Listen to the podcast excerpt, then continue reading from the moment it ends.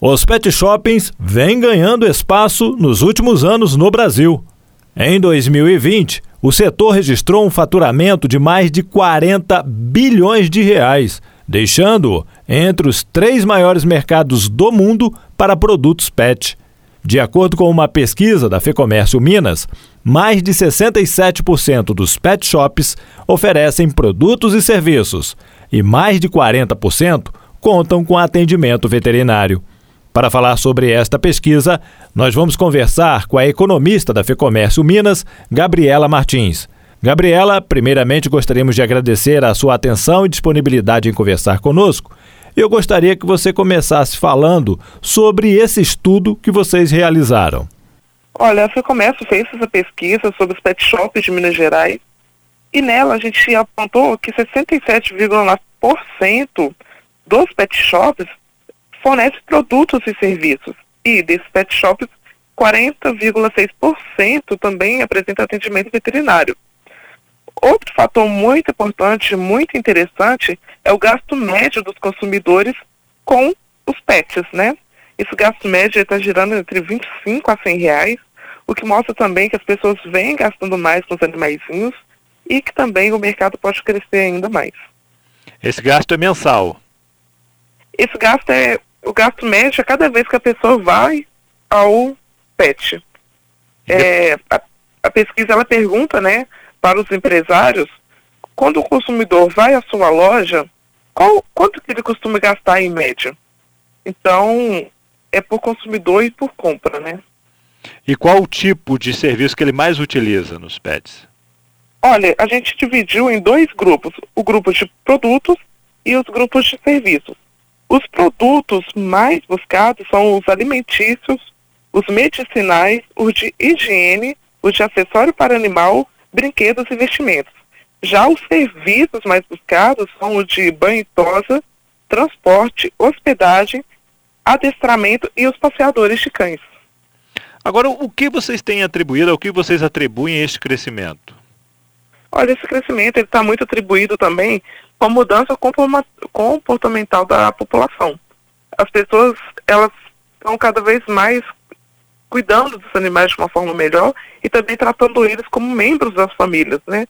Então a gente está tendo, acompanhando nos últimos anos essa transformação cultural no país e o que faz com que o mercado também esteja crescendo. E os empresários estão atentos a isso, Gabriela?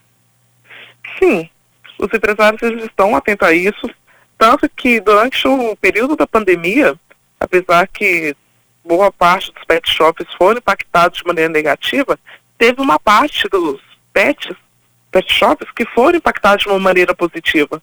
Isso é um indicador de que os empresários estão sentindo que as coisas estão mudando.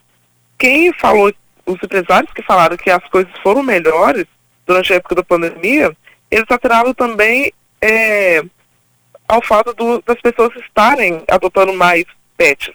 Então, isso está sendo refletido sim no comércio. Dentro do cenário nacional, como é que Minas é, se encaixa? Olha, dentro do cenário nacional, a nossa pesquisa ele não, não abrange. O que a gente tem são dados da Abimpet e do Instituto PET Brasil, que mostra que o setor de pet shops em todo o Brasil representa 0,36% do PIB nacional. No entanto, a gente não tem uma informação só de Minas Gerais. Certo. E dentro do cenário nacional, é, é, vem crescendo a cada ano essa participação dentro do PIB? Vem crescendo a cada ano. Em 2020, o Brasil já era o terceiro maior mercado, né, pet do mundo e cada vez está crescendo mais. Em 2020 também, por exemplo, a gente teve, é, em 2020, 40,1 bilhões de reais foram movimentados no país só com esse ramo do comércio. Então é algo que está expandindo muito. Uma coisa que a gente pode imaginar, né, Gabriela, que alguns anos atrás uma loja de produtos assim agropecuários era mais para vender comidas e alguns outros poucos produtos. Hoje a gente Sim. vê que há uma diversidade de produtos dentro das lojas, ou seja, essa inovação também pode ter sido um dos atrativos para esse aumento? Com certeza. Na verdade, é um dos setores que mais vem inovando E cada dia que passa a gente vê mais coisas e coisas realmente interessantes. Hoje em dia a gente vê cerveja para cachorro, chocolate para cachorro, é, produtos também, serviços como planos de saúde. Então são coisas que não existiam alguns anos atrás. Hoje existem, são coisas interessantes, são coisas inovadoras e que trazem uma movimentação para o mercado. Podemos dizer que esse setor dentro da economia brasileira não tá, está tendo uma crise? Não está passando por uma crise, a exemplo de outros setores? Na verdade, falar que eles não estão passando por uma crise não é possível.